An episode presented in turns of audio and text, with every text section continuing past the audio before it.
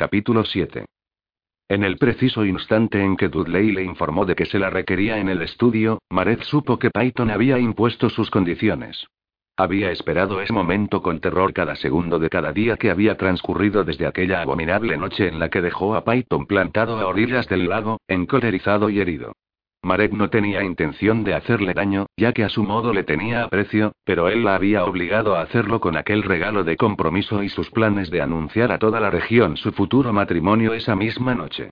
A Marek la había invadido el pánico, se echó un vistazo en el espejo desazogado que colgaba sobre su tocador, vio las manchas oscuras que tenía bajo los ojos, se envolvió bien en su arisaid y se dispuso a bajar al estudio de la familia. En la planta principal, mientras ella y Dudley recorrían el largo pasillo que conducía al estudio, Maret pudo oír la voz familiar de su padre y cómo Griff alzaba la suya por encima de la de este. Al llegar a la puerta del estudio entrevió la cola del vestido de su madre y sujetando firmemente su arisaide en una mano, alzó la barbilla y entró en la estancia. Pudo sentir la fuerza de la presencia de Python incluso antes de verlo de pie junto a la chimenea, todavía con la capa puesta, con las piernas abiertas y las manos cogidas tras la espalda. Era igual de alto que Liam, pero ese día parecía más alto que él, como si descollara sobre todos ellos. Tenía una mirada fría como el invierno. Por un momento, Maret sintió que perdía pie y notó su sonrojo ante la intensa mirada de escrutinio de Python. Miró a su madre en busca de ayuda, pero su madre no podía ayudarla en esos momentos y tenía la vista tristemente clavada en el suelo. Entra, entra, cariño, la invitó su padre con tono cansino. Mared hizo acopio de todas sus fuerzas para avanzar por la estancia. Su padre le indicó con un gesto que se sentara en la silla que había junto a él y, al hacerlo, Mared cayó en la cuenta de que la familia al completo estaba presente. Liam se hallaba de pie detrás de ella que miraba a Mared con compasión. Griff estaba de pie delante de la mesa escritorio, con expresión adusta, y Ana estaba sentada, con la cabeza gacha. Marek miró inquisitivamente a su padre y se sobresaltó por dentro al comprobar lo viejo que parecía de repente, mucho mayor de sus 60 años. Las arrugas que rodeaban sus verdes ojos eran ahora más acusadas y su barba había adquirido un tono canoso. El señor Lockhart suspiró. Maret, Leanan dijo, inclinándose para acariciarle la mejilla con la palma de la mano. Tu testarudez se ha vuelto en tu contra. Maret parpadeó, sorprendida, y su padre dejó caer la mano. ¿Cómo pensabas que íbamos a arreglar esto? ¿Acaso creíste que aparecerían de la nada tres mil libras para saldar nuestra deuda con el terrateniente Douglas? Continuó el señor Lockhart. No, no contestó ella apresuradamente, mirando a todos los presentes. Todos tenían la mirada absorta en un objeto inanimado, salvo su madre, que parecía a punto de estallar en lloros. Maret se atrevió a mirar a Python, que no había movido ni una pestaña y continuaba observándola con frialdad, como si toda la ternura en él hubiera desaparecido, como si se hubiera desvanecido. Sabes que tenemos que saldar nuestra deuda, ¿no es así? Le preguntó de nuevo su padre, dándole palmaditas en la mano. Sí. Por supuesto que lo sabía. ¿Cómo diantre iba a olvidarlo? No había pensado en nada más durante todos y cada uno de los instantes de vigilia, buscando una respuesta, intentando pensar en algo que pudieran vender para obtener el dinero que necesitaban para saldar la deuda con Python Douglas, y maldiciendo el día en que le habían pedido prestada esa suma. ¿Qué pensaste? ¿Que Ux se presentaría sin más y nos devolvería la estatuilla? Con gesto cenudo, Mared respondió negando con la cabeza. Ugg no volverá a Escocia. Ni ahora ni nunca. Exacto coincidió su padre, inclinándose hacia adelante de tal modo que su rostro quedara a solo unos centímetros del de ella. Y entonces, en el nombre de Dios, ¿por qué rechazaste a Douglas? Maret tenía una respuesta preparada para esa pregunta. Ya sabes por qué, padre, porque es un Douglas, respondió con calma. Sí, lo es, es un Douglas, un condenado Douglas. Estalló su padre de repente, apartándose de ella y dejando caer con fuerza las manos sobre los brazos de la silla. ¿Pero qué alternativa nos dejas ahora? El señor Lockhart se puso en pie en un gesto enérgico y comenzó a caminar impacientemente de arriba abajo. Nos has metido en un buen lío, jovencita. Nos has dejado sin opciones. Has cerrado todas las malditas puertas. ¿Prefieres entregar talla dileas antes que honrar tu palabra? Carson. Lo reprendió la señora Lockhart, pero el señor Lockhart le hizo una seña con la mano para que se callara. No, Ayla, no, no pienso oír tus súplicas de indulgencia. Si fuera cuestión suya, aceptaría que se casara con quien le placiera. Pero esto no es ningún antojo. Su comportamiento nos afecta a todos. Mira lo que ha conseguido. Mira a qué nos está obligando. No entiendo, dijo Maret, súbitamente alarmada. ¿A qué os estoy obligando? Ahora tienes que ser fuerte, Maret le dijo Liam en tono severo. Debes cumplir tu deber por tu familia. ¿Qué deber? Gritó ella, poniéndose en pie de un salto mientras el corazón se le atragantaba. Diste tu palabra de honor, Mared. Y, basándome en tu palabra, acepté los términos del préstamo. Y, ahora, al rehusar cumplir tu palabra, no nos dejas otra opción. Bramó su padre. Fuera lo que fuese lo que Python había hecho, fuera lo que fuese lo que exigía, Mared podía sentir cómo eso hacía tambalearse con toda su fuerza los cimientos sobre los que ella se erguía. ¿A qué te refieres, padre? Insistió en vano. ¿De qué opción habláis? Lo que quiere decir es que de todos modos serás mía, le explicó Douglas con voz sedosa y sombría. Maret sintió cómo sus temores dejaban paso a la cólera y se volvió con furia para mirarle a la cara. ¿Qué has hecho? ¿Qué has dicho qué? No la interrumpió Python con dureza, apuntándola con un dedo amenazante. No volverás a hablarme así. Me demostrarás el respeto debido a un patrón. ¿Qué? Preguntó Maret soltando una risa histérica. ¿Qué tontería es esa? Maret dijo su madre en voz baja, uniendo las manos en gesto de súplica. Por favor, escucha. No tenemos otra opción. A Maret le latía el corazón con tal violencia que le costaba trabajo respirar. Dime, dime qué has hecho, le exigió a Python. Python arqueó una ceja y con su fría mirada gris preguntó: ¿Qué qué he hecho? Yo, en sus labios se dibujó una sonrisa tan fría y funesta como la del mismísimo diablo.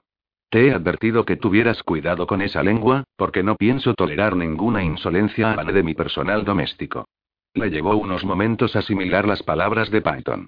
Luego Mareda ahogó un grito de indignación mientras Griff se situaba a su espalda y la hacía firmemente rodeándola con el brazo por la cintura. No, Mared le susurró al oído. No. Ahora tendrás que escuchar.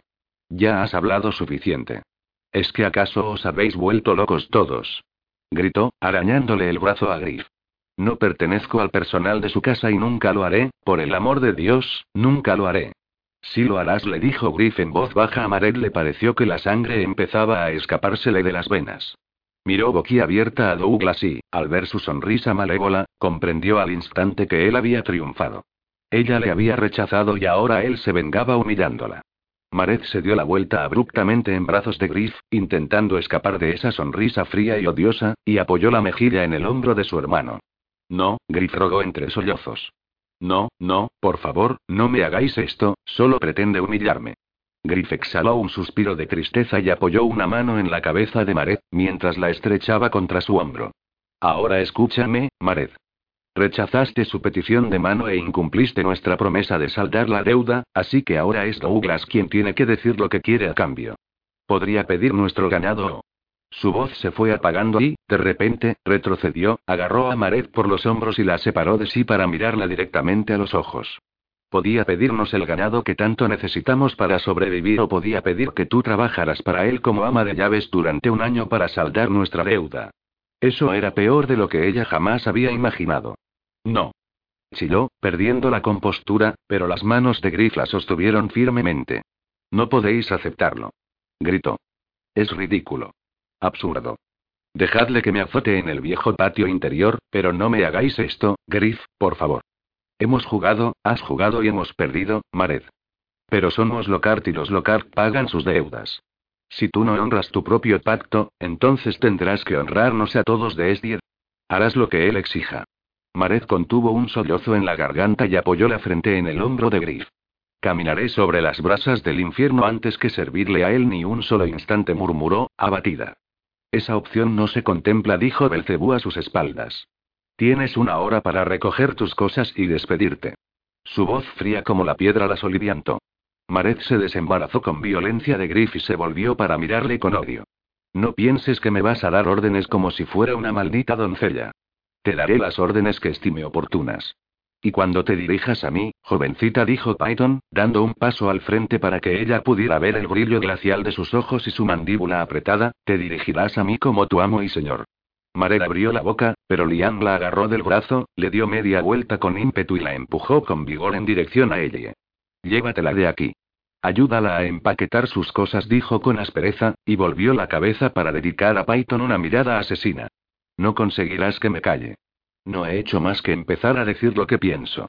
Gritó Mared mientras ella la sujetaba con fuerza y la sacaba a rastras de la habitación, con la señora Locartiana detrás de ellas. Antes de que le diera tiempo a hablar, antes de que pudiera decirle que era un indeseable, Mared se encontró fuera del estudio, en el pasillo, y vio cómo la puerta se cerraba de un portazo. Entonces empezó a llorar a lágrima viva. Capítulo 8. Mared continuó sollozando mientras su madre hacía las maletas por ella, y ella y Iana la instaban, desesperadas, a adoptar una táctica distinta con Douglas. ¿Qué táctica? Gimió, abatida. Prueba a ser un poco más blanda, le recomendó Yana. Es algo que me enseñó Griff. Es posible asesinar a un hombre con amabilidad. Pero eso solo consiguió que Mared llorara aún con mayor desazón y continuó sollozando mientras se despedía de su familia y, sobre todo, cuando Douglas le aseguró a su madre que sería libre para abandonar Elean Ross y visitar a quien quisiera los domingos por la tarde, igual que el resto de sus sirvientes. Su madre la abrazó, le susurró al oído que debía irse y Mared siguió a Python hasta el camino de entrada, donde les aguardaba un carruaje negro con el emblema de Elean Ross pintado. El lacayo cogió el viejo baúl de viaje de Mared y ésta se apresuró a secarse las lágrimas que le caían por el rabillo de los ojos con una esquina de su play, mientras aguardaba a que el lacayo le abriera la puerta del coche. Pero, cuando el lacayo abrió la puerta del carruaje, Python se colocó delante de ella y le dijo con aspereza por encima del hombro: Tú sube arriba, con el cochero. Y entró en el lujoso interior del coche. El lacayo cerró la puerta tras él y miró a Mared. Al ver que ésta no se movía, se dirigió al pescante, donde estaba el cochero, y se cubrió el cuello con las solapas del abrigo. Sube, muchacha, la invitó en tono amable. El día está demasiado húmedo para perder el tiempo. Venga, sube con brío. Dicho esto, el lacayo se colocó en la parte posterior del coche. Pese a sentirse avergonzada y herida por el vuelco repentino y drástico de su situación, Mared era demasiado orgullosa para permitir que ese indeseable viera lo que sentía. Apretando los dientes, se agarró a las asas de hierro, subió al pescante y sonrió al anciano cochero con desgana. Parece que va a llover, ¿verdad? Así es. Arre. En marcha. Arreó el cochero al tiro, y se alejaron de la entrada al trote. Mared se envolvió la cabeza con el arisaid y miró al frente, negándose a volver la vista atrás. Un día, cuando tuviera los medios para ello, daría caza a Ugma Calister y le arrancaría hasta el último aliento de vida. La neblina se fue espesando a medida que recorrían los caminos serpenteantes que conducían hasta Ilean Rossi. Cuando llegaron a la lujosa finca, Mared estaba calada hasta los huesos. Python salió del carruaje, seco y limpio, se dirigió resueltamente hasta la casa, con la capa aleteándole a la altura de los tobillos mientras subía a saltos la escalera, y desapareció en el interior de su hogar. Él la cayó, Charlie, según dijo llamarse, ayudó a Mared a descender del pescante y le entregó su baúl. Es allí le indicó, y acto seguido subió al estribo del carruaje de un salto y dio una palmada en el lateral para indicar al cochero que podían reanudar la marcha. Mientras el coche se alejaba de la entrada, Marek volvió la mirada hacia la puerta de la mansión de los Douglas, se tragó el nudo de terror que la atragantaba y empezó a caminar, luchando con su pesado equipaje y subiéndolo a rastras por los 14 peldaños que conducían hasta las puertas de roble. Beckwith, el mayordomo, la recibió en el vestíbulo. Era un hombre bajo y enjuto cuyo rostro reflejaba una expresión de desagrado constante. La miró con altanería y luego anunció. Espere aquí, Miss Lockhart. Con un vistazo de reojo rápido, giró sobre los talones y desapareció por el pasillo que había a la derecha. Que espere como si fuera chusma, farfulló Maré dejando caer su baúl con un ruido sordo. Se quitó el arisair de la cabeza y cruzó los brazos, enfurruñada. Python la tenía como sirvienta. ¿Existía de verdad la necesidad de tratarla tan mal? Miró con ferocidad la elegante escalinata de piedra que ascendía justo delante de ella hasta el primer piso, donde había un candelabro enorme, y luego continuaba hasta el segundo. En la segunda planta colgaba un retrato de tamaño real de una Douglas fallecida hacía tiempo, resplandeciente con su vestido de corte y tocada con un vistoso sombrero de tela escocesa. Sonreía a Mare desde las alturas, como si se mofara de ella. Muchacha insensata. Podrías haber subido esta escalera como una dama y ahora vas a subirla como una criada. Mared resopló y clavó la vista en sus pies. Diantre, ¿cuánto tiempo la iban a hacer esperar allí como si fuera un mueble olvidado? Su respuesta llegó en breves instantes, con el resonar de las pisadas de Python por el pasillo de la derecha. Podría reconocer esa forma de andar en cualquier sitio. Eran pasos largos, enérgicos y resueltos. Mare dejó caer los brazos a ambos lados y apretó los puños. Python apareció vestido de manera informal, otro signo de que el estatus de Mare a sus ojos había cambiado.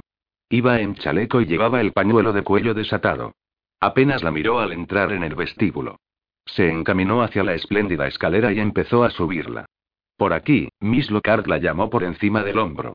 Marek miró su baúl y luego lo observó a él subir a buen paso los escalones hasta el primer descansillo, donde se detuvo para girarse y mirarla. ¿Algún problema? Sí, dijo ella con los brazos en jarras. Mi equipaje pesa un poquito. Python echó un vistazo al baúl que había a los pies de Mared y luego, mirándola, dijo: Pareces una muchacha fuerte y bastante capaz de llevarlo. Venga, no me hagas perder más tiempo. Marek lo miró boquiabierta, pero Python ya se había dado la vuelta y continuaba su ascenso. Marek masculló la opinión sincera que tenía de él, se agachó, levantó el pesado baúl y empezó a subir, haciendo un gesto de dolor cada vez que el baúl le golpeaba la pierna. Cuando llegó al segundo rellano tuvo que detenerse para tomar aliento y se secó la frente con el dorso de la mano. Python emitió un sonido de desaprobación desde arriba y Marek lo miró de soslayo. Python estaba ya en el tercer descansillo, con una pierna en la escalera, que se estrechaba al ascender hacia los aposentos de los criados, con los brazos cruzados sobre el pecho, en ademán de dureza e impaciencia. Tenía el gesto cenudo. Me haces seguir esperando. ¿Es que acaso no puedes demostrar un poco más de compasión? Le espetó ella, mientras intentaba recobrar el resuello. No respondió él al instante con acritud. Ya no me queda compasión por ti, ni una pizca. Así que, si puedes darte prisa, por favor, maldito cerdo, farfulló ella entre dientes. Levantó el baúl y se las ingenió como pudo para subirlo hasta el último piso. Cuando llegó al nivel superior, donde el austero pasillo se estrechaba, Python la estaba esperando de nuevo. Por lo que a ella respectaba, podía esperarla toda la eternidad, así que dejó el baúl en el suelo y volvió a secarse la frente. Python resopló y caminó hasta ella, le cogió el baúl de las manos como si no pesara nada y lo llevó hasta la última puerta a la derecha, antes de desaparecer en el interior de la habitación. Con un suspiro de irritación, Marek lo siguió. La había instalado en una pequeña habitación cuadrada de paredes blanqueadas cuyo único rasgo agradable era una pequeña buhardilla que Marek supuso que tendría vistas al lago. Pegada a una pared había una cama individual cubierta con una colcha de algodón raída. En la pared opuesta había una cómoda de tres cajones que necesitaba con urgencia una mano de pintura. Sobre la cómoda descansaban un aguamanil desportillado y una palangana para asearse. En la pared había clavado un espejo muy pequeño y, desde donde se encontraba, Mared alcanzó a ver que distorsionaba. No había chimenea, únicamente un pequeño brasero de carbón bajo la ventana. Había además una silla de madera, una pequeña esterilla para el suelo confeccionada en junquillo y una mesita de noche junto a la cama. Sobre la mesilla había media docena de velas afiladas perfectamente alineadas y un único candelabro deslustrado. Se trataba sin duda de una habitación espartana y agobiante, y la idea de tener que vivir entre esas cuatro paredes durante todo un año hizo palidecer a Mared. Era justo lo opuesto a su habitación en talla dileas, con su antigua chimenea baja y las gruesas alfombras, y su vieja y enorme cama trineo. En su pobreza, Talla Dileas al menos era cómoda, mientras que la austeridad de esta habitación la ponía enferma. Tan enferma, a decir verdad, que tuvo que apoyarse en la cómoda para no desfallecer. Clavó la vista en el suelo. Python apartó el baúl a un lado y señaló hacia una puertecilla contigua. Ahí hay un excusado. A un retrete con una vacinilla de duras penas se le podía llamar excusado, pero Marek no dijo nada. Python caminó hasta la puerta de la habitación, apoyó la mano en el viejo pomo de latón y la miró una vez más. Te recibiré en la biblioteca a las diez y media de la mañana en punto para darte cuenta de tus obligaciones. Marek notó cómo las lágrimas se le agolpaban en los ojos y cómo la acidez de su frustración y su indefensión su arremolinaba en su estómago. Si necesitas algo, puedes llamar a Becuita, añadió Python. Buenas noches. Marek no lo miró. No podía. Tenía ganas de abalanzarse sobre él y arrancarle los ojos. Lo oyó franquear la puerta y cerrarla y, en un momento de desesperación y odio absolutos, agarró el aguamanil desportillado y lo lanzó contra la puerta justo después de salir él. El aguamanil se hizo añicos con un ruido sordo y el suelo quedó cubierto de pedacitos de cerámica. Maldito indeseable. Gritó. La puerta se abrió con tanto ímpetu que chocó contra la pared. Python irrumpió en la habitación, caminando a grandes zancadas sobre los cascos de cerámica, y llegó junto a Maret antes de que ésta tuviera tiempo de reaccionar. La agarró por el brazo y la empujó contra la pared, luego la inmovilizó con el cuerpo y le tapó la cara con la mano. Respiraba con tanta intensidad que Mared alcanzaba a ver cómo se le movían las aletas de la nariz y podía sentir su aliento cálido sobre la piel. Sus ojos grises refulgían con una cólera inconmensurable. Era un desconocido para ella, un hombre iracundo, un hombre que escupía fuego. Acabas de ampliar tu deuda a un año y un día, ¿entendido? Dijo con voz quebrada y temblorosa por la rabia. Y por cada arranque de ira como este añadiré un día más, y otro, y otro, hasta que no te quede esperanza de regresar junto a tus condenados Lockhart. Mared contuvo un sollozo en la garganta y los ojos se le llenaron tan rápidamente de lágrimas que apenas podía distinguirlo. Suéltame, dijo entre dientes, intentando zafarse de sus garras. ¿Que te suelte? repitió Python con una risa malévola, inclinando la cabeza hacia adelante hasta pegar los labios a la sien de Mared y rozarle la mejilla con su cálido aliento. Me parece que aún no lo has entendido, Leanan. Te tomaré cuando y como quiera. Para que lo entiendas claramente. Ahora me perteneces. Y a la única que tienes que agradecer esta locura es a ti misma. No tendrás ni un ápice de compasión por mi parte. Te he perdido todo el respeto. Has dejado de importarme por completo. Lo único que me interesa de ti ahora es el modo en que llevas mi casa. Y si piensas en destruir mi propiedad, tendrás que pagarme exactamente igual que lo estás haciendo ahora, con tu servidumbre. Yo, nunca, seré tu criada. Dijo Mared entre dientes. Ah, no. Python movió la cabeza, de modo que sus labios quedaron a un milímetro de los de ella y Mared recordó al instante, muy a su pesar, ese otro beso que había hecho que le temblaran las rodillas. Ya lo eres, jovencita. Tu padre ha conservado sus puñeteras vacas y me ha entregado a su hija. Sí, Mared, serás mi criada, prosiguió Python, lamiendo las lágrimas aladas de los labios de Mared. Harás lo que te diga, cuando yo lo diga. Y me ocuparé de ti cuando me plazca, añadió, volviendo a lamerle los labios con tanta delicadeza y displicencia que a Mared se le erizó la piel. Te tendré en mi cama si lo deseo. O quizá continuó, deteniéndose de nuevo para pasarle la lengua por los labios una vez más me olvidaré de que existes. Y tras decir eso acalló las protestas de Mared con su boca. La besó. Le metió la lengua dentro de la boca como si fuera de su propiedad y le agarró el pecho con la mano. Marek lo odiaba, lo odiaba con todas sus fuerzas. El corazón le latía con violencia y luchó con fiereza para zafarse de él, hasta que por fin consiguió apartar la cara. El infierno tendría que congelarse antes de que yo me acerque a tu maldito lecho, le espetó. Python la soltó con brusquedad y se alejó con ella, como si le diera asco. Te odio, Python Douglas dijo Marek con voz trémula y respiración agitada. Siempre te odiaré. Los ojos de Python se oscurecieron. Sí.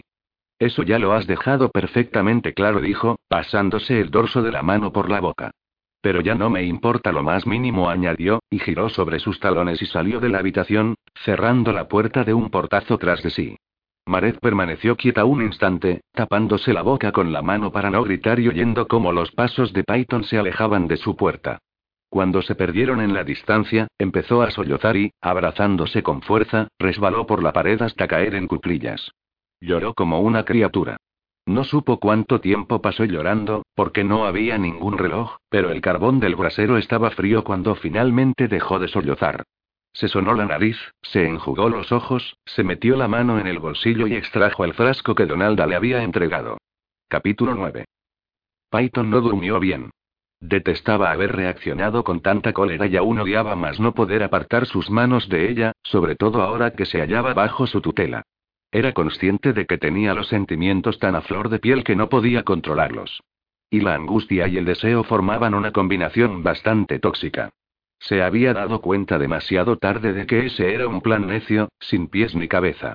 Era imperativo mantener las distancias con ella, concluyó. Al entrar en la biblioteca a la mañana siguiente a las diez y cuarto, le sobresaltó encontrar allí a Mared, junto a la librería. Estaba examinando la extensa biblioteca que la familia Douglas había ido recopilando a lo largo de los siglos, con las manos enlazadas tras la espalda y el pelo recogido en una larga trenza que le llegaba casi hasta la cintura. Iba vestida con un viejo vestido del color de una puesta de sol escocesa, que Python le había visto lucir en muchas ocasiones. Al instante sospechó que tramaba alguna argucia. Pero le iba a resultar difícil poner en práctica su plan, fuera cual fuese, porque esa mañana Python estaba de un humor de perros, a punto de perder la paciencia y preparado para la batalla. Sin embargo, para su asombro, Marek volvió la vista al oírlo entrar y sonrió. Le dedicó una sonrisa generosa y deslumbrante, que le dibujó unos risueños hoyuelos en las mejillas, y lo miró con esos relucientes ojos verdes que a él se le aparecían en sueños de vez en cuando. Maduin Matt, buenos días, milord. Python se detuvo en seco y la miró con recelo. Buenos días. Marek inclinó la cabeza y Python la fulminó con la mirada un momento más. Ella volvió a sonreír. No. Fuera lo que fuese lo que tramaba, no iba a caer tan fácilmente en su trampa. Python se acercó al escritorio de la biblioteca y se sentó. Gracias por ser puntual. No lo esperaba. Por favor, siéntese, dijo señalando una silla situada al otro lado de la mesa escritorio, justo enfrente de él. Ella, sin torcer el gesto, cruzó la estancia y se sentó, con la espalda recta, las manos en el regazo y una sonrisa luminosa. Tiene muchos libros, comentó a la ligera. Es una biblioteca bastante extensa. Python no dijo nada, solo la observó con escepticismo mientras ella le devolvía una mirada serena. Había experimentado un cambio de conducta bastante notable respecto al llanto lastimero de la noche anterior. Sin duda tramaba algo, estaba seguro. Mi prima Sara dejará Ilean Ross hoy mismo. Deberá atenderla, empezó a decir, observando con detenimiento a Mared en busca de alguna señal de sublevación. Muy bien, contestó ella en tono agradable. Muy bien, y un carajo Python torció el gesto aún más y repiqueteó con los dedos, estudiándola sin disimulo. Miss Douglas le entregará las llaves de la despensa. Espero que maneje mi casa de forma competente. Mared arqueó una ceja, pero sonrió y asintió con la cabeza. Llevará el uniforme blanco y negro de la señora Clyde. Miss Douglas le indicará dónde están guardados, ¿de acuerdo? Sí. Vaya, un uniforme respondió ella, asintiendo resueltamente con la cabeza. Y, ahora, en cuanto a sus obligaciones, dijo Peyton, inclinándose abruptamente hacia adelante, apoyando los brazos en la mesa escritorio y mirándola con los ojos entrecerrados, soy un amo práctico, Miss Lockhart. No necesito ninguna brigada de sirvientes. Tenemos los encargados de los campos y el ganado necesarios. Además está Bequit, a quien ya ha conocido, y a las órdenes de este hay tres lacayos, un cochero, un mozo de cuadra y un guardabosque. Tenemos una cocinera que cuenta con la ayuda de una fregona. Aparte de usted, hay dos doncellas. Su tarea diaria consistirá en supervisar el trabajo de todos ellos. Entendido. Marek no se había movido, ni siquiera había rechistado. En todo momento lo había observado con semblante sereno, como si hubiera aceptado plenamente su destino. Pero a él no lo engañaba. Era Marek Lockhart primero quien tenía delante, no una joven y tímida doncella. Python se inclinó un poco más hacia adelante y volvió a entrecerrar los ojos. Espero que mantenga a Ilean Ross tan limpio como si se tratara de talladileas. Espero que los suelos se frieguen y se pulan, que las alfombras se sacudan y se barran, y que el mobiliario y la decoración se mantengan sin una mota de polvo. Deberá lavar y planchar la ropa y encargarse de los dormitorios principales por la mañana y por la noche, ¿entendido? Y también se ocupará de las habitaciones de invitados. En suma, Miss Lockhart, se encargará de que esta casa reluzca como el oro. ¿Me he explicado con claridad? Meridiana contestó ella educadamente, pero a Python le pareció percibir que se le tensaba la espalda. Se reclinó sobre el respaldo de la silla y, aún con el gesto enfurruñado, dijo. Le ruego que me perdone, pero parece haber mejorado sustancialmente respecto a su espectacular llegada. Puedo confiar en que ambos estamos de acuerdo en los términos del servicio que deberá prestar aquí, Pudo ver cómo ella tragaba saliva y se esforzaba en sonreír. No puedo decir que estemos de acuerdo, milord, ya que para ello sería necesario aniquilar todo pensamiento racional. Pero puedo asegurarle que he aceptado la situación a la que me han abocado los vientos del destino y me he convencido de que no tiene sentido discutir más, ya que, de lo contrario, ambos estaremos constantemente enfadados y eso no será beneficioso para ninguno de los dos. Interesante. ¿Era posible que, por alguna intervención divina, hubiera aceptado la situación? No. Imposible. Era demasiado rebelde y obstinada. Era evidente que no podía confiar en ella. Conocía a Maret, sabía lo orgullosa que podía llegar a ser, esa era una de las muchas cosas que en el pasado había admirado en ella. Ahora lo único que admiraría sería su habilidad para limpiar su casa. Puede tomar las comidas con el resto del personal en el comedor del servicio, prosiguió él de manera cortante, y ahora puede retirarse e ir a atender a Miss Douglas. Se puso en pie, se apartó de esos ojos verdes inescrutables y, mientras atravesaba la estancia, recordó una vez más que, aunque el aspecto de Mared lo atrajera, no podía tolerar lo que ella albergaba en su interior. Cuando Mared oyó que la puerta se cerraba, apretó los puños y golpeó con ellos los brazos de la silla mientras dejaba caer la cabeza hacia atrás, con los ojos cerrados, gruñendo. Nunca lo toleraría. Nunca. Tras beberse la poción que Donalda le había entregado, pasó la noche en vela, a la espera de un milagro. Sin embargo, a la vista de que este no se producía, empezó a pensar el consejo de Ana y ella de asesinar a Python con amabilidad. Y, ya que no se le ocurría ningún otro modo de darle muerte, durante esas horas de vigilia pensó que tal vez fuera un buen consejo. Python esperaba que lo desafiara. Seguro que no había previsto que se mostrara sumisa. Él no quería que ella aceptara dócilmente la situación, ya que eso lo privaría de la felicidad de degradarla. Pese a ello, Maret jamás había pensado que su docilidad le supusiera tamaño coste personal. Otro gran pedazo de su orgullo se había desprendido y desvanecido en el polvo. Se puso en pie de un brinco y empezó a dar vueltas por la habitación. Se encargará de que esta casa reluzca como el oro, repitió imitándolo.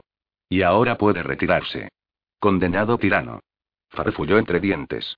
Déspota repugnante, maldito ser infecto y putrefacto, la puerta se abrió de repente. Mared contuvo el aliento y se volvió ávidamente, con el corazón latiéndole con furia. Era Beckwith, que esa mañana lucía un semblante aún más transido de amargura que de costumbre. El señor quiere que atienda a Miss Douglas de inmediato. Oh, suspiró Mared echando un vistazo a la habitación y recorriendo nerviosamente con la mano la costura de su vestido, mientras se preguntaba cómo iba a hacer frente a eso. Tengo entendido que le ha indicado que acuda sin demora, añadió Beckwith con frialdad. Marek lo miró con cara de pocos amigos. Ya lo sé, replicó, y salió tras él de la habitación, colocándose justo a su lado mientras recorrían el pasillo. Observaba de reojo al mayordomo. Pensó que debía de ser un poco mayor que ella. Era un hombre activo, podía decirlo por cómo alzaba su huesuda mandíbula y por la perfección con la que llevaba anudado el pañuelo del cuello, que parecía a punto de estrangularlo. Así que, Beckwith, tanteó Maret, vamos a ser soldados del mismo bando, ¿no es cierto? Dos aves del mismo corral, por así decirlo. Para sorpresa de Maret, Beckwith se detuvo en seco y, volviendo la vista hacia ella, con los labios fruncidos en un gesto desagradable, dijo: Le ruego que me perdone, pero creo que se equivoca, Miss Lockhart. No exclamó ella, y pensó que debía explicarle que, al contrario de lo que él podía creer, ella había dejado de ser un miembro de la alta sociedad. No obstante, antes de poder articular palabra, Beckwith continuó su discurso de forma impertérrita y sin entusiasmo. Yo soy el máximo responsable a las órdenes del señor, lo cual implica que el resto de los empleados a su servicio deben rendirme cuentas directamente a mí, le explicó con una sonrisita maléfica. Y eso la incluye a usted, Miss Lockhart. De modo que, en lo sucesivo, deberá dirigirse a mí como señor Beckwith. Maret pestañeó, sorprendida. Beckwith dio media vuelta bruscamente y empezó a subir la ostentosa escalinata. Apresúrese, la instó con altanería. Ya ha hecho esperar bastante a Miss Douglas. Los pensamientos y la lengua de Maret se helaron de asombro. Se arremangó la falda y se apresuró a seguirle. En el segundo piso, Beckwith se detuvo ante una puerta blanca con un pomo de cerámica esmaltado y llamó con suavidad. Abrió una doncella tocada con una cofia blanca. Hazte a un lado, Rodina ordenó Beckwith de mala manera. La muchacha, de ojos oscuros, hizo una reverencia y se apartó a un lado, mirando con curiosidad a Marek mientras Beckwith cruzaba el umbral y saludaba a la señora con una inclinación de cabeza. Miss Douglas, le presento a la nueva ama de llaves, Miss Lockhart. Ah, ya ha llegado. Preguntó jovialmente Sarah Douglas desde el interior de su aposento. Beckwith lanzó una mirada a Marek, quien se tragó el último resquicio de orgullo que le quedaba y entró en la habitación. Estaba pintada de color azul celeste. Las paredes tenían grandes paneles cuadrados y el techo estaba alegremente adornado con cuerdas de estuco y campanas pintadas de blanco. Era una habitación inmensa. Había varios baúles repartidos por el suelo y, en un extremo, un enorme tocador de caoba, un tocador que, de haber estado en talla dileas, los Lockhart habrían podido vender sin problemas por 100 libras. Miss Douglas había traído una cantidad considerable de ropa y, cuando Mareth se acercó a ella, la encontró, o al menos eso parecía, decidiendo cuál de los muchos vestidos de viaje que tenía debía ponerse para el trayecto hasta Edimburgo. Otra doncella regordeta sostenía en alto dos vestidos. Y, a juzgar por su expresión afligida, debía llevar sosteniéndolos largo rato. Ah, aquí está, Miss Lockhart la recibió Miss Douglas con un suspiro, mirándola por encima del hombro. Puede dejarnos, Bequit. Bequit dio un taconazo, se despidió con una inclinación de cabeza y salió en silencio del dormitorio. Sinceramente, no me decido, dijo Miss Douglas, posando la vista de nuevo en los vestidos y luego en Mared. ¿Qué opina, Miss Lockhart? ¿Cuál de ellos combina mejor con mi piel? El azul contestó Mared sin pensarlo dos veces, con el único interés en mente de salir de esa habitación lo antes posible. ¿El azul? ¿De verdad? Yo pensaba que me quedaría mejor el amarillo, comentó Miss Douglas, indecisa, retrocediendo unos pasos para estudiar ambos vestidos con detenimiento, aparentemente ajena a que la pobre doncella se las veía y se las deseaba para mantenerlos en alto para que ella pudiera mirarlos. El amarillo también es bonito, replicó Mared. Pero opino que debería decidirse sin tardanza, Miss, para que la doncella pueda recuperar el uso de sus brazos. ¿Cómo? preguntó Miss Douglas, y luego miró a la muchacha. Oh, exclamó de repente al percibir los padecimientos de la pobre desdichada. Entonces me pondré el azul. Ayúdame a vestirme, indicó a la doncella rolliza antes de regresar a su tocador y dejarse caer en el banco de brocado. Entre, entre, Miss Lockhart invitó a Maret, indinándose hacia adelante para examinarse el rostro de cerca en el espejo. No hemos logrado nada de usted hasta el momento, afirmó, reclinándose de nuevo en el asiento y volviendo ligeramente la cabeza hacia la izquierda primero y luego hacia la derecha. De modo que ha ido a buscarla y la ha puesto a trabajar como su ama de llaves, ¿no es así? Así es, respondió Mared en tono alegre, en un intento por ocultar la cólera que la invadía desde que había entrado en la estancia. Muy bien. Será mejor de este modo. Así podrá saldar la deuda de su familia y acabar con todo esto. Mared podía acabar con todo esto, cierto, pero se abstuvo de recordarle a Miss Douglas que su primo era un ogro engreído del mayor calibre. Es mejor así, repitió Miss Douglas, asintiendo coquetamente con la cabeza. Infinitamente mejor para todas las partes implicadas, me atrevería a decir. ¿Todas las partes? inquirió Mared, incapaz de morderse la lengua. ¿A qué se refiere? Miss Douglas la miró de nuevo y pestañeó con aire ingenuo. ¿Qué a qué me refiero? ¿Acaso no resulta evidente? Me refiero a que usted no está en posición de ser la esposa de un Douglas, ¿no es cierto? Supongo que solo me refiero a eso. Habría sido un grave error por parte de Python seguir adelante con ese ridículo compromiso. No hubo tal compromiso, pero, de haberlo habido, el error habría sido mío, replicó Mared con vehemencia. Los Lockhart son enemigos declarados de los Douglas. ¿Cómo dice? preguntó Miss Douglas dejando escapar una carcajada. Esto no tiene nada que ver con la historia de los Lockhart ni de los Douglas. Es un hecho consumado que Python es un terrateniente, un hombre con propiedades y medios sustanciales. No sería propio de él casarse con una mujer de, se interrumpió para repasarse atentamente y luego, mirando a Mared, concluyó. De medios insuficientes. Ese insulto enfureció a Mared, que replicó. Los medios de los Lockhart han pasado a ser insuficientes única y exclusivamente a causa de los actos de su primo. Miss Douglas emitió una risa socarrona y se dio la vuelta en el banco para mirar a Mareva la cara. Eso es una auténtica memez, Miss Lockhart, y creo que ya es hora de que lo sepa. Todo el mundo en la región de los lagos sabe que su padre ha ido perdiendo terrenos paulatinamente gracias a su observación de las antiguas tradiciones y a su idea de comprar a los campesinos, sobre todo cuando lo único que puede conseguir con ello es endeudarse cada vez más. Si Python no hubiera introducido las ovejas en los lagos, seguramente lo habría hecho el señor Sorley. Tengo entendido que pretende traer algún rebaño de borders antes del otoño. Se dio la vuelta, cogió algo del tocador y levantó un llavero con varias llaves. Necesitará esto, indicó. En una exhibición suprema de fortaleza, Mared se obligó a atravesar la habitación y coger las llaves, luchando con el deseo imperioso de arrojarlas por la ventana. Pero consiguió dominarse y, en lugar de eso, sonrió y dijo. Veo que ha aprendido bastante acerca de los lagos desde que llegó de Edimburgo, ¿no es así, Miss Douglas? Miss Douglas dedicó a Mared un oscuro gesto cenudo. La perdono, Miss Lockhart, por no entender la posición que ocupa ahora. Pero de ser usted un ama de llaves en Edimburgo, la despediría por su insolencia. Y, ahora, sería tan amable de inspeccionar mis baúles y asegurarse de que todo está empaquetado como es debido y de que no hay nada fuera de lugar. Apenas he tenido tiempo de supervisar el trabajo. Dijo eso como si las dos doncellas no estuvieran presentes en la habitación y no se percató de la mirada de desprecio que éstas intercambiaron.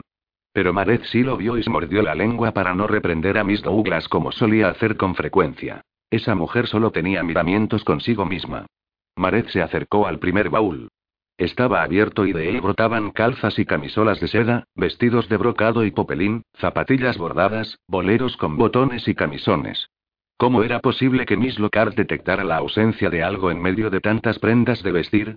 Maret se inclinó sobre el baúl, lo embutió todo sin orden ni concierto y lo cerró de una ligera patada. Se enderezó, les guiñó el ojo con picardía a las doncellas y anunció alegremente. Todo en orden.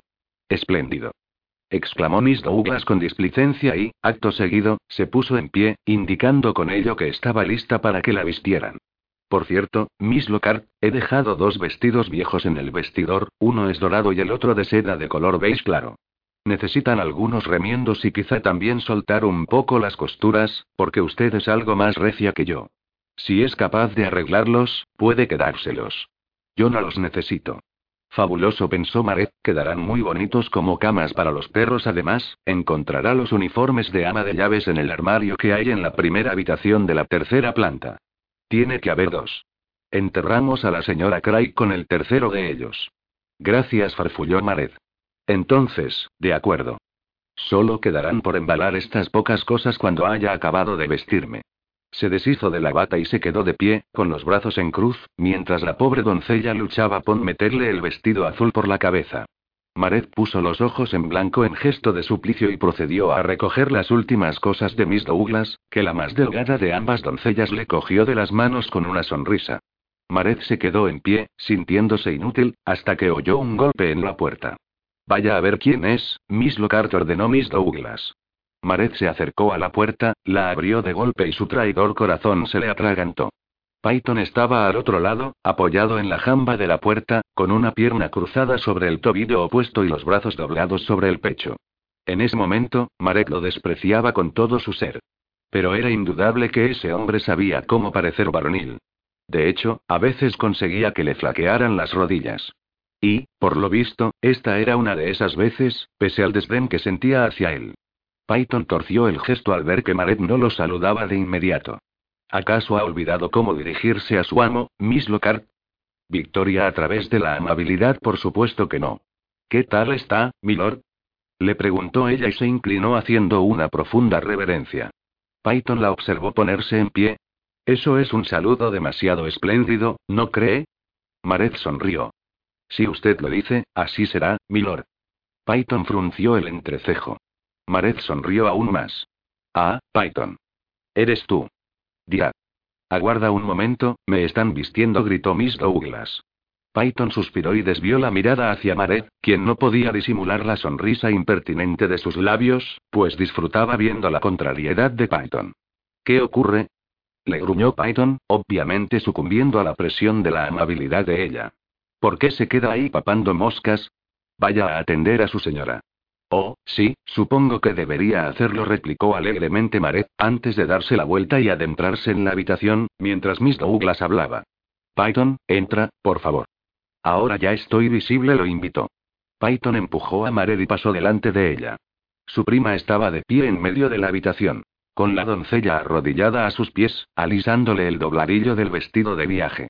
Temía que hubieras olvidado que me voy hoy, dijo Miss Douglas, sonriendo a Python.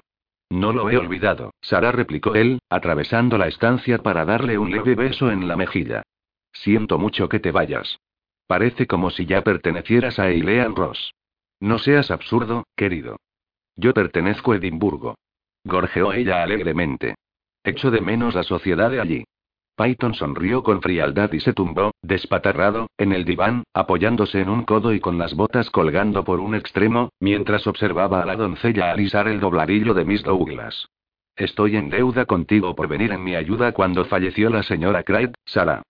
Te lo agradezco enormemente. No tienes nada que agradecerme, le aseguró ella entre risas. Has solucionado tus problemas por ti mismo. Aunque he de confesar que tenía miedo de que no lo lograras, ya que resulta bastante difícil dar con buen servicio en estas landas. Las doncellas intercambiaron una segunda mirada, y ahora, Mograid, dado que ya has hallado una óptima sustituta para la señora Craig, lo único que falta es encontrarte una esposa adecuada, continuó alegremente Miss Douglas. Espero que lo logres para descansar plácidamente en Edimburgo, añadió y, satisfecha con el dobladillo, ahuyentó a la doncella y se dirigió a contemplarse en el espejo de cuerpo entero. Me gusta mucho Miss Crowley, prosiguió mientras se admiraba, girándose hacia un lado y otro. Sería una bonita señora para Eilean Ross. Ese comentario sorprendió tan sinceramente a Marek que se le cayó de la mano el espejo de plata que sostenía y que aterrizó con un sonoro estrépito en el suelo. Todos los presentes se giraron para mirarla. Con un leve encogimiento de hombros, sonrió nerviosamente y exclamó: ¡Qué torpe soy! Tenga cuidado, Miss Lockhart la reprendió con desdén Miss Douglas. Marek frunció el ceño y agachó la mirada hacia el espejo. Eso era una auténtica locura. Ella quería que Python propusiera matrimonio a Beatrice, al menos hasta que la había encarcelado y forzado a rendirle servicio por un período de tiempo determinado. Pero ahora no estaba del todo segura de lo que quería. No ayudaba mucho que Python se hubiera reclinado en el diván y se hubiera colocado las manos detrás de la cabeza para observarla. Quizá contestó, con la vista fija en ella. La invitaré a que venga a cenar con su familia. Maret se agachó al instante para recoger el condenado espejo. Notaba que tenía el rostro como la grana. Beatrice allí. Su buena amiga la vería ahora convertida en una humilde criada. Y pensar que en algún momento había pretendido unir a Beatrice con ese loco detestable. Oh, y él lo sabía perfectamente, maldita sea. Eso sería maravilloso, Python. Cacareó Miss Douglas. Creo de verdad que Miss Crowley sería una esposa ideal para ti. Tiene un temperamento dulce y muy buenos modales. ¿Tú crees que lo es? ¿Crees que sería buena esposa para ti? Sí, contestó Python, sin apartar la mirada de Maret mientras ésta se enderezaba, con el espejo de plata en la mano. No hay nadie mejor en todos los lagos. Miss Crowley sería una buena esposa. Maret lo miró, atónita. Python arqueó una ceja, desafiándola tácitamente. Pero una de las doncellas entró en ese momento, empujó suavemente a Maret y le dedicó una mirada de advertencia que la devolvió de súbito a su lugar y la hizo recomponerse. Mare guardó el espejo en uno de los baúles abiertos. Bueno, me alegra oírtelo decir, continuó Miss Douglas, ajena a todo lo que no fuera su propio reflejo en el espejo. Por un momento llegué a asustarme de que tomaras la decisión errónea, prosiguió, inclinándose hacia adelante para pellizcarse las mejillas. Y ahora que has entrado en tus cabales, espero recibir una carta tuya pronto comunicándome la más feliz de las noticias. Que así sea, dijo él, poniéndose en pie de un brinco. Y ahora te dejo para que acabes de vestirte. Estaré en el vestíbulo cuando estés lista para partir. Muy bien, contestó Miss Douglas mientras se contemplaba afanosamente en el espejo del tocador. Python la besó en la mejilla una vez más. Al volverse hacia la puerta tropezó con los ojos de Maredi, sosteniéndole la mirada con expresión vacía, abandonó la habitación. Capítulo 10. Pareció que transcurrieron horas antes de que las muchas cosas de Miss Douglas quedaran por fin empaquetadas. Esa mujer tenía más posesiones que la mayoría de las familias de Escocia. Cuando finalmente todos los baúles se llevaron a la planta baja, Maret permaneció en la habitación para limpiarla. Debido a la fortuna decreciente de su familia, Maret y su madre habían aprendido a limpiar y lo hacían de forma eficaz, pues no era tarea baladí mantener ordenado un viejo castillo. No obstante, Marek no tenía ni la más remota intención de limpiar a fondo ni una puñetera cosa de aquella casa y ordenó el dormitorio de Miss Douglas escondiendo unas cuantas cosas aquí y allá, detrás de las sillas y debajo de la cama. Y luego, sintiéndose emocional y físicamente exhausta, se tumbó en la cama de Miss Douglas y se quedó dormida. Se despertó media hora más tarde, bastante repuesta del cansancio, recogió los dos vestidos que Miss Douglas había dejado atrás, hizo con ellos un fajo como si se tratara de sábanas sucias, se los colocó bajo el brazo y los llevó a su habitación. Decidiría qué hacer con ellos más tarde. En la primera habitación de la tercera planta, en la que solo había un armario, encontró su uniforme de ama de llaves. Un vestido negro de manga larga, un delantal blanco y una cofia blanca con el ribete negro que Maret, en un acto de rebeldía silenciosa, se negó a llevar. Pero, una vez se enfundó el uniforme y se contempló en el espejo, pensó que no estaba tan mal y que combinaba bastante bien con sus borceguíes. Sin embargo, no le iba bien del todo. Le quedaba muy ceñido en el pecho y demasiado ancho de calera. Pero no le importaba lo más mínimo. Si pudiera, se vestiría con harapos. Vestida con el uniforme de ama de llaves, decidió que debía reunirse con las dos doncellas y presentarse como era debido. Recorrió toda la casa, hasta encontrar por fin a las dos muchachas en el sótano, plegando sábanas. Ambas la saludaron con una reverencia cuando Maret se detuvo en la entrada. Buenos días. Soy Maret, dijo ella, entrando en el gabinete de la ropa blanca con la mano extendida. La joven de baja altura y cabello moreno se presentó como Rodina. La muchacha rellenita pelirroja y mofletuda dijo llamarse una. Ambas la miraban expectantes. Bueno exclamó Maret con énfasis, dando palmada y balanceándose ligeramente sobre los pies. No estoy del todo segura de cómo funciona esto, pero si tenéis alguna pregunta sobre mí, por favor hacedmela. Rodina y Una intercambiaron una mirada. Una no pudo contenerse. ¿Es cierto, Miss Lockhart? ¿Iba usted a casarse con el señor? Sin duda, eso no era lo que Mared había esperado que le preguntaran y la pilló con la guardia baja. No contestó, poniéndose como la grana, maldita sea. Los Lockhart y los Douglas son enemigos acérrimos, por eso el señor me ha esclavizado aquí para que le sirva como ama de llaves. ¿Esclavizado? Preguntó una con tono de incredulidad, mirando a Rodina. ¿Enemigos acérrimos? Preguntó Rodina a Mared, un tanto confusa. Enemigos, insistió Mared. Y sí, me ha esclavizado. ¿Y ahora qué? ¿Qué tenemos que hacer? Preguntó con desparpajo en un intento frenético por cambiar de tema. Las dos muchachas se miraron perplejas. ¿No lo sabe? preguntó una. No tengo ni la más remota idea, admitió Maret sin remilgos. Más confundidas que nunca, las dos muchachas explicaron entre titubeos a Maret que debían limpiar el estudio de la señora viuda después de acabar con las sábanas. Maret confesó estar un tanto sorprendida, puesto que no sabía que hubiera o hubiese habido alguna vez una viuda en Ilean Ross. Las muchachas sacudieron la cabeza. No la hay, dijo una, levantando la vista al cielo sin ningún reparo. Pero sus aposentos estaban en el ala norte, que ahora apenas se utiliza. Miss Douglas solicitó que limpiáramos esa ala cada semana. ¿De verdad había pedido tal cosa? Maret sabía por su experiencia en talla dileas que, cuando una no tenía el número necesario de empleados para mantener una casa tan grande como esa, se cerraban tantas habitaciones como fuera posible. Si Miss Douglas quería que estuvieran abiertas, ya podía regresar de Edimburgo y dedicarse a limpiarlas ella misma. Maret sonrió de todo corazón por primera vez ese día y preguntó: ¿Guardaba la señora Craig telas para tapar los muebles en algún sitio? No veo motivo para limpiar el polvo a una habitación si nadie va a entrar en ella todo el año. Rodina y una la miraron perplejas y luego, tras intercambiar una mirada de asombro, devolvieron sendas sonrisas a Maret. Sí. Respondieron al unísono. Pasaron la tarde inspeccionando muchas de las habitaciones de Eilean Ross, y Mared no pudo dejar de admirar la riqueza de Douglas. Cada estancia exhibía piezas de arte caras y valiosos objetos decorativos, elaborados en porcelana, cerámica o oro. Excelsas alfombras orientales y mobiliario francés, y, francamente, Mared jamás había visto tantas candelas de cera de abejas en su vida. No había ni una sola vela de parafina entre ellas, y había una habitación en el sótano destinada exclusivamente a guardar candelas de cera de abejas. La magnitud de la riqueza de la casa la sobrecogió. Era casi impensable. En sus años mozos, cuando se había dedicado a vagar por las colinas que rodeaban Dileas, Maret solía imaginar que era otra persona. Una muchacha sobre la que no pesaba ninguna maldición, obviamente. Pero también fantaseaba con ser rica. Con pertenecer a la aristocracia. Con ser una mujer de mundo, viajada, bella y ataviada con sedas traídas de París. Se habría imaginado en una casa exactamente igual a esa, rodeada por hombres que la lisonjeaban. En su lugar, ahora observaba cómo Rodina y una limpiaban el polvo y tapaban el mobiliario con sábanas.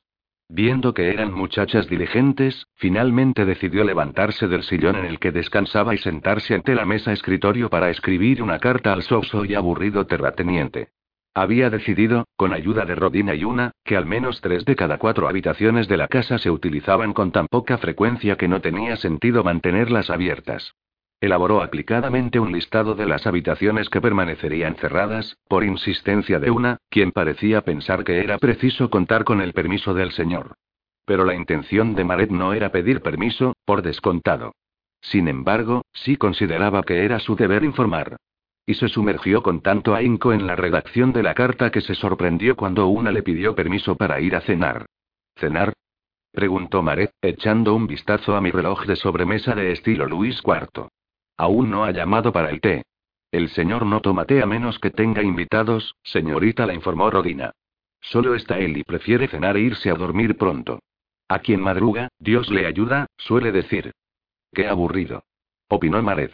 Una le explicó que era ella quien preparaba la mesa del servicio y que todos cenaban juntos a las seis. ¿Tan temprano? inquirió Mared. No me extraña que no se tome té en esta casa. ¿Qué sentido tendría? Muy cierto, señorita, contestó una. Mared se encogió de hombros y volvió a zambullirse en su carta. Entonces supongo que me uniré a vosotras a las seis en punto. Y, efectivamente, media hora más tarde, Mared se abrió camino hacia el comedor del servicio. Hizo una parada en el vestíbulo principal para dejar una nota a su Alteza en una bandeja de plata donde había observado que Beckwith recogía el correo antes de proseguir hasta la estancia en la que había reunidos algunos de los empleados del hogar.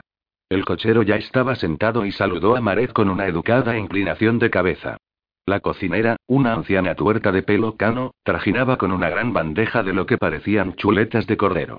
Apenas prestó atención a Maret, salvo para decirle que necesitaban harina y que, a cambio de un par de chelines y una tarta, el hijo del guardabosque iría a Berfoyle al día siguiente a buscarla. Rodina apareció portando una bandeja de puerros tras la fregona, una muchacha pálida que hizo una reverencia educada. Puede sentarse a la cabeza de la mesa, señorita, frente al señor Beckwith, dijo Rodina mientras colocaba la bandeja de puerros en la mesa. Mientras Maret tomaba asiento entró Beckwith. Siguiéndole los pasos venían tres lacayos. Parecían un grupo de colegiales juguetones. Entraron en la estancia. Entre risas y empujones. Entonces, ¿vamos a estar todos? Preguntó el lacayo que se había presentado la víspera como Charlie. Sí, todos menos Willie. El señor aún no ha regresado, aclaró Beckwith mientras tomaba asiento y saludaba con la cabeza a Mared. Se ha marchado con una jovencita, ¿no? Preguntó un lacayo alto y apuesto, guiñándole el ojo a Marek mientras se reía con los demás hombres, hasta que una mirada adusta de Beckwith lo hizo avanzar, rodeando la mesa, hasta su silla. Está encandilado con Miss Crowley, informó con altivez Rodina mientras se secaba las manos en el delantal. Se lo he oído decir esta misma mañana. ¿Otra vez en su cama, Rodina? Preguntó otro lacayo, y Rodina le propinó una colleja en la nuca, para sorna de los demás lacayos. Así que Miss Crowley, ¿eh? Comentó el lacayo alto. Es bonita, dijo, colocándose las manos ahuecadas sobre el torso para imitar los pechos de Miss Crowley, lo que provocó otro estallido de carcajadas a casi todos. Salvo a Beckwith. Alan. Lo reprendió. Le agradecería que vigilara sus modales en presencia de las mujeres. No querrá que nuestra nueva ama de llaves asista a un comportamiento tan lamentable. Alan miró a Maret, repasándola con descaro de arriba abajo mientras los demás se sentaban en torno a la gran mesa. La nueva ama de llaves es de lejos más bonita que la anterior, apuntó Alan, sonriendo a Maret. Oh, Alan. exclamó una, frunciendo el ceño. La señora Craiga aún no está fría en su tumba. Ya basta. Los regañó Beckwith. Permítanme que les presente a Miss Lockhart, de talla Dileas. Pueden presentarse de acuerdo con su rango, añadió, tomó una servilleta de hilo entre las manos, se la remetió por el cuello e hizo un gesto con la cabeza a una para que le pasara el cordero. Todos tomaron asiento. Charlie y Alan la recibieron con grandes sonrisas y ojos recelosos. Jamie, el tercer la cayó, se sentó a la derecha de Maret, la miró con escepticismo y apenas tuvo tiempo de decir nada, pues ya se estaba sirviendo el primer plato. El cochero, el señor Aed, la saludó educadamente con la cabeza y la informó de que el joven mozo de cuadra, por regla general, no cenaba con el resto de ellos, por si había alguna visita. Y, además, el señor llega tarde muchas noches, aclaró. La cocinera, la señora Maquerella, y la fregona, Morén, apenas articularon palabra. Cuando dieron cuenta del plato principal, costillas de cordero y pan de harina de avena, Jamie se reclinó en su silla y estudió a Maret con una sonrisita. ¿Es usted, no es cierto? ¿La embrujada? Un silencio opresivo puso fin a la conversación y Mared bajó muy despacio el tenedor. Perdone. ¿Qué ha dicho? Usted está maldita por Ariabal, ¿no es así?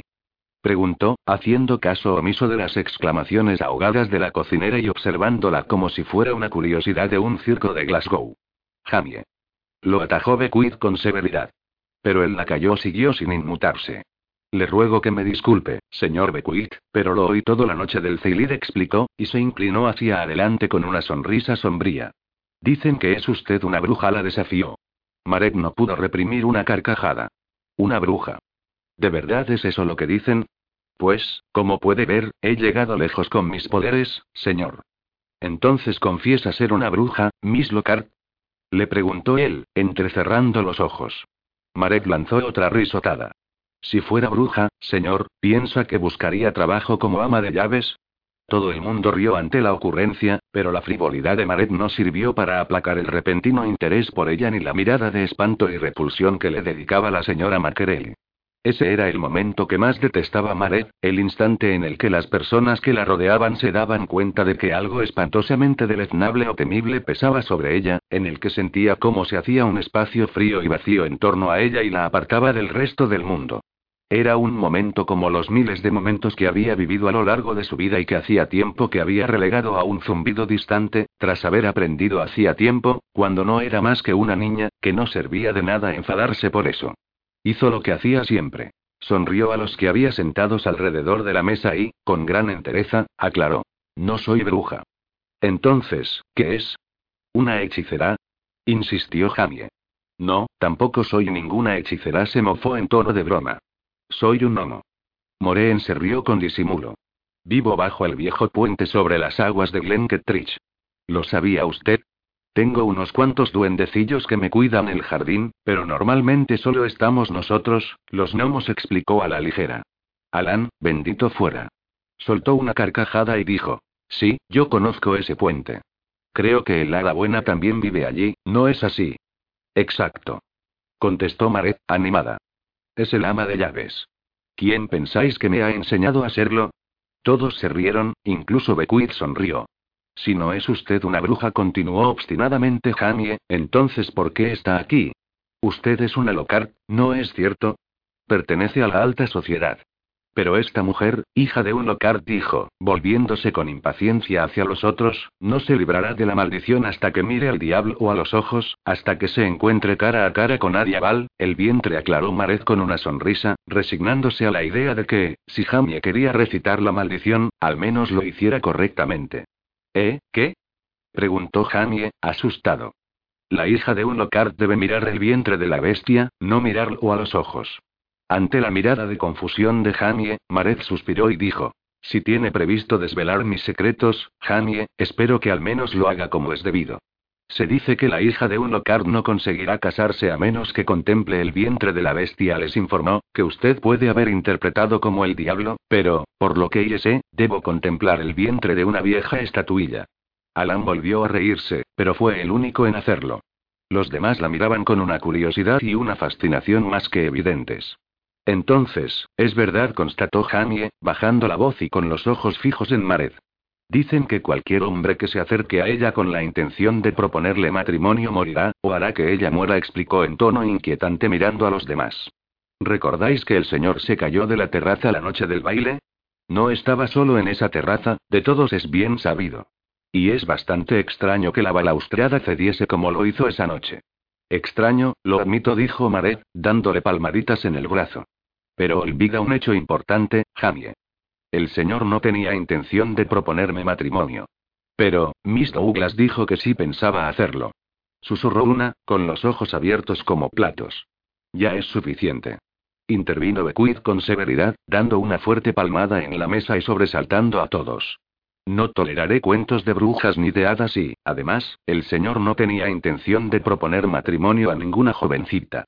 Si ha de hacer alguna oferta de matrimonio, lo más probable es que se la haga a Miss Crowley, y ustedes, se detuvo, poniéndose el dedo sobre los labios para indicarles que debían guardar silencio. Y entonces todos oyeron el tintineo de la campanilla. Ya ha llegado, dijo Beckwith, poniéndose en pie de un respingo. Hanny ordenó, acompáñeme. Hanny no dudó ni un instante. Dejó su servilleta a un lado y siguió a Beckwith fuera del comedor. El resto empezó a recoger los platos y las bandejas. Y Mared hizo lo propio, pero, al entrar en la cocina, vio a la señora Mackerey santiguándose.